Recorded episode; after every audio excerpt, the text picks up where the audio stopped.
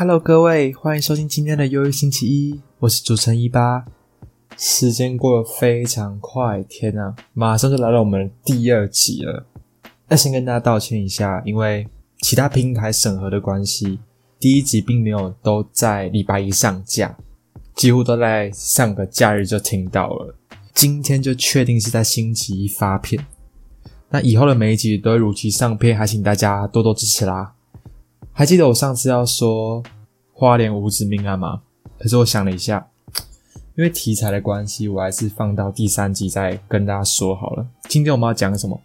我们要来讲台湾传统习俗送肉粽，在彰化一带比较常出现的民俗活动。那还有一篇关于毕业旅行的鬼故事哦。宣传一下，忧郁星期一的 Podcast 上架到各大平台喽，主要都在 Apple Podcast、Spotify 还有 KKBox 都听得到。那劳烦各位听众帮我评价一下，给我五星好评，让我有更有动力做这个节目。那事不宜迟，我们马上就开始今天的忧郁星期一喽。好，那我们今天要来讲。送肉粽这个民俗活动，大家有看过《中邪》这部电影吗？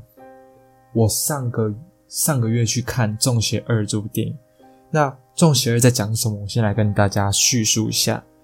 它剧情是在说，哎，十七岁的佳敏被他的阿姨抚养长大。那拥有灵异体质的他，与好友一同召唤恶灵伊阿沟。伊阿沟就是中文的乙仔姑。那伊阿沟是什么？伊阿沟是。他要提四个椅脚，然后轻轻同声以台语反复奏唱“咿呀沟啊咿呀沟”，然后召唤他出来，直到椅子感到沉重的时候，便是咿呀沟降临了。观众就可以问事啊，椅子就会敲击表面表示回答。结果场面严重失控，所幸带有钟馗天命的火哥及时来相救，才免除一场巨大的人命危机。那中邪里面很多场景都刻画到了送肉粽这个活动的进行啊，跟事后的影响。那透过跳钟馗来道出整个除煞与压尸的细节哦。跳钟馗是什么？钟馗是中国神话中的一种神，专能镇宅驱魔。跳钟馗是台湾的民间信仰。那发生意外的时候。或是在节庆上啊、法会上，常会有道士打扮成钟馗的模样，手持宝剑比划，然后有驱逐邪魔的意思。多半还会带有喷火或吞剑等特技表演，就是可以震慑邪魔。也有不以真人表演啊，然后操纵钟馗的傀儡。那无论是哪一种跳钟馗，民间信仰都认为煞气很重，对于扮演钟馗者是一大挑战。所以扮钟馗的时候。尽量都不能讲话，只要一讲话了，其他好兄弟就会发现说：“哎，这个钟馗是假的。”那我们就要干扰整个仪式的进行，甚至让仪式失败之后会更难处理。那跳钟馗不同于一般戏剧啊，主要目的不在娱乐群众，就是驱邪嘛。那现今全台跳钟馗大致用在以下的场合：有开庙啊，或是开庄。开庄就是开发村落啊，新居落成时候的除煞。还有开台，开台就是新戏院或者新戏台落成的除煞仪式。然后卸土，卸土就是盖新房子或是盖新工厂完工也要来除煞。还有压尸，压尸就是车祸啊、山崩、溺水、空难等意外死亡或上吊等自杀，然后也要去驱邪这样。送火，火灾现场时候祭拜孤魂野鬼，还有镇压火煞。还有送孤，送孤就是中原普渡之后，怕好兄弟逗留，就要由钟馗相送。那我们回到送肉粽，送肉粽是台湾一种丧葬习俗。所谓肉粽，就是台语的蚂蚱，蚂蚱就是上吊，像肉粽一样，一条棉线绑着那种感觉。先前人认为说，哎，吊死的死者怨气很重，不要以吊死鬼相称，所以才衍生出送肉粽的这个双关。以前人只要上吊枉死，就会一再的抓交替，以求自己可以赶快脱胎换骨。所以借由法会将绳索送到海边，或是在河流的出海口烧掉，以达驱邪除煞的效果。那那个绳索就代表吊死鬼的冤魂。法师就会以跳钟馗作为开场，坛方会在屋内陈列三太子啊、五营生等神像，以及盐米、柳枝就是柳鸡，还有鸡鸭各一只，并搭起天台桌，需要事先钉上青竹符与各路口镇守。竹材须以刺竹，上以黑白线各七条，附上金子一束。在仪式中要送走亡者上吊所要用到的绳子啊、橡木，还有楼梯之类他有碰到的代表性物体，那必须使用法器，以笔头沾鸡鸭血点过之后送出家门，需一路不停放鞭炮表示驱邪止煞，然后送到大学海沟，然后再做祭拜这样子。这种送肉粽其实在北部很少见哦，主要都在彰化一带。那活动开始之前呢，庙宇会通知当地居民路线跟时间。仪式通常会在当晚的九点到十一点举办。办的庙宇会在举行前通知李明说：“哎，我们今晚要送肉粽，然后请大家回避一下。”在当晚八点左右，谈方人员会聚集在发生事情的屋子前面，然后在各路口会设置寄送回避啊，或是前有法事尽情改道之类的路障。让法事顺利进行，各路口都会摆桌祭拜。那在这一夜是非常重要的，大家都不能出门，足不出户，都要在门窗上张贴符令，以免引来煞气。因为吊死鬼的煞气是最重的。那送肉粽是极大重要的事情哦，一定要告知乡里，让大家都做好防备，在家里好好待着，明天再出来。送了这种什么禁忌呢？如果说，哎。我跟送肉粽队伍正面相遇了，我会遇到煞气，对我们这种生人是相当不利，所以遇到此刻大家都不会出来嘛。那如果不得已不小心相遇了，可以侧身面向民宅回避，心中默念佛号，千万不要看。那如果直接在我面前，我直接看到了，一定要跟着队伍走完全程，表示送他一程。如果没有走完，可能就会遭遇一些科学无法解释的事情哦。像是车祸啊，还有人生病，甚至就直接被抓交替了。其实煞气很重的这种活动，通常还是不要看比较好。回家前再去庙宇求香火护身，或拿取净符清洁身体，就是大打。我记得在网络上有看到一个人，他说在十多年前的故事，他家附近有一间面包店。那面包店的老板娘是个很好的人，也很善良，常常帮助别人。可惜的是，生意就不太好。有一次，他好心借了朋友一笔钱，但他朋友不但没有还钱，人就跑掉了。当时，老板娘面包店生意就已经不好了，还有养家的压力，生命的积蓄这样没有了。所以，老板娘带着怨念，在面包店里面上吊自杀。那当天晚上，门户都门窗紧闭啊，门框上也贴着寺庙发的符咒，因为。要送老板娘到海边嘛？听庙方人说，哎，那天做法的师傅进到店里面的时候，就闻到很重的血腥味，频频头晕想吐。后来开始做法，想请老板娘跟着走，但他不肯。老板娘的怨气太重了，加上法师开始做法激怒了他，他攻击法师之后就跑走了，变成一只恶鬼。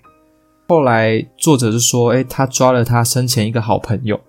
是一位菜市场的卖汤圆的阿姨，那那个阿姨平时是非常健康的，就是没有生什么病，可是就无缘无故就死在家里面，很可怕，蛮悬的。那老板娘去哪了？经过这么多年，她都还在，她都还等着那个欠她的人回来。晚上还是会有人看到她在附近啊徘徊谁谁但是都没有在抓人了。还有一个故事，就是也是从彰化那边发出去的。他们那边有一间知名的 KTV，有时候点唱机会故障啊，就很正常嘛。通常唱歌都会怪怪的，唱着唱着会突然卡歌，跳出蔡依林的歌，自己唱出“你没发现我躲在角落”之类的歌词。那那也是一位没有送成功的小姐。有时候去唱歌啊，点唱机会突然切歌，或是厕所灯里面突然亮，但我都觉得。没应该没什么事情哦，也蛮正常的。之后也没有发生什么事情哦。送肉粽的介绍就差差不多到这边了。我真的很推荐大家去看《中邪二》这部电影。为什么？因为《中邪》里面说很多关于送肉粽的习俗跟跳钟馗的画面，他们都刻画的非常深刻，跟第一集其恐怖程度差蛮多。我那时候去看的时候是几乎都捂着眼睛，然后都不太敢看，可最后还是硬着头皮看完了，真的是拍的不错。好，我们今天就分享到这边，我们就来开始我们的第二阶段故事时间。那第二篇故事是有关于避旅的故事，大家都有去过避旅吧？避旅晚上会发生什么？嗯，大家应该都有耳闻到哦。那这是我朋友美美跟我说的，以下就用我来代替吧。那么故事开始喽。这件故事是发生在高中的毕业旅行，我印象超级深刻的体验。那一次我们是去到一个小木屋，因为隔天要去剑湖山，大家都超级开心、超级嗨的。本来约好说，哎，晚上我们要去夜游啊，想说一定很刺激。然后我们是八个女生睡一间小木屋，那小木屋很大，是那种大通铺。也不知道为什么那一次我朋友就没有敲门就开门了，这对于住外面是个非常大的禁忌，要先跟里面好兄弟说，哎，不好意思，我们要来打扰借住一晚，那请好兄弟再回避一下，才可以进去，不然通常都下场不会太好。那这时候美美心就觉得说：“哇，惨了，糟糕！既然夜游都不用去了，自己房里面都有问题。”但因为美美是敏感体质嘛，她全家人都有这种体质，虽然看不到，但是他都感觉得到。一旦觉得对方有恶意，鸡皮疙瘩直接都跑出来。所以从小到大，我身上就很少带什么项链啊、手环，全部都是护身符。结果朋友一开门，就一股很强的风吹到朋友身上，朋友就说：“哇！”好冷啊！后来我们行李都放好去吃饭的时候，就发现我同学都没有在笑，也不吃饭，啊也不说话，就很怪，就一个人坐在那边，然后眼神很凶的一直瞪着我们这桌的人。晚上的时候忽然发狂，一直哭，哭得很惨。这时候同学都很怕啊，可是我比较嗯傻吧，不管什么就直接把师傅专门用给我的平安符戴在我同学身上。哎，美美其实蛮大胆的。那一条是师傅的平安符，是一块铁片。然后我同学哭到一半就整个晕倒，等他醒来，他也不知道自己怎么了，只记得说：“哎，自己开门。”然后有股很像冷气的风，然后他就不知道了。但我说他是被附身，附身的人通常会一直哭啊，想一些很负面的事情，到后来都是没有意识的，然后可能会伤害他周遭的人。当然，这件事后我跟老师说。那我也被老师骂得非常惨，老师认为说啊，遇到事情就要赶快告诉他们。可是那时候美美的意气作祟，根本不想管老师说什么，直接先用自己的方式处理再讲，蛮带种的。然后那一条平安符我就带在我朋友身上，我说哎没关系，先借你，我自己还有。那说到平安符，其实蛮夸张的，因为美美家人很怕美美被卡到，所以美美身上平安符超级多。先不说脖子戴的，还有手上戴的。还有包包一堆，到底是多怕他被卡到？我傻眼。后来那天晚上，他们八个都不太敢睡觉，也不太敢分开，甚至连洗澡的时候都四个四个一起洗。吃完饭买完东西就赶快冲回小木屋。当天半夜大家都不敢睡觉，后来到了凌晨两点左右，开始有人撑不住，然后都一个一个睡着了，只有妹妹醒着。我就一直听到外面有脚步声啊，然后有人在敲门。然后又是脚步声，又有人在敲门。这次敲门敲的有点急哈，很凶。这时候我同学已经有一个醒了，就很害怕，在那边哭啊闹。于是我就走到门旁边，因为美美已经很生气了。虽然说是朋友的错，但是她也付出代价啦。妹妹是这样想，我就说：“哎，你好，我不知道你是谁，但是我要跟你说对不起，因为我们只是来住一天，然后我们不小心打扰到你，真的很抱歉。”那希望你不要吓我们，我们明天就走了。妹妹说完之后，就回到棉被里头，继续开着电视在那边看，划手机。然后结果，妹妹有几个同学都醒了，就一直静静靠着我。这次脚步声不见了，也没有人敲门，我就松了一口气。到了四点多才睡着。后来早上其他同学在问的时候说：“哎，我真的很大胆，怎么敢这样子直接对好兄弟说这些话？”这样。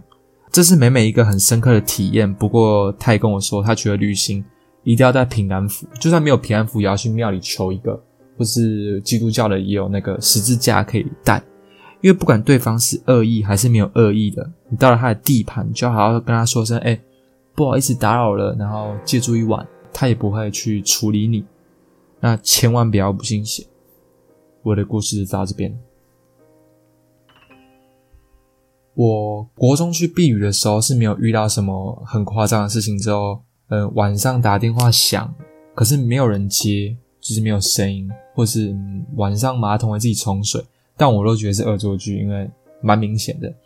那我讲一件国中发生很好笑的事情，也是在避雨。我们是住饭店，然后有房间嘛，啊，房间跟房间是隔着，然后外面有个阳台，阳台跟阳台中间有一个缝。是真的会掉下去的那种缝哦，可是国中就很冲，国中就很屁，大家都跑到后面，然后要去隔壁房间偷袭同学，然后一个一个就翻过去，翻过去，翻过去，还有人不小心差点掉下去，你知道吗？真的超级可怕，他真的不小心掉下去，可是还是很好笑，因为大家都很狼狈，在那边一个一个一个一个跳跳跳，然后到隔壁房去偷袭同学，还有人就是跑到女生房间去躲着，躲到说老师来点名说，哎，怎么少一个人？大家猜猜说，哦，他跑去女生房间，我们都觉得他要做一些很坏的事情。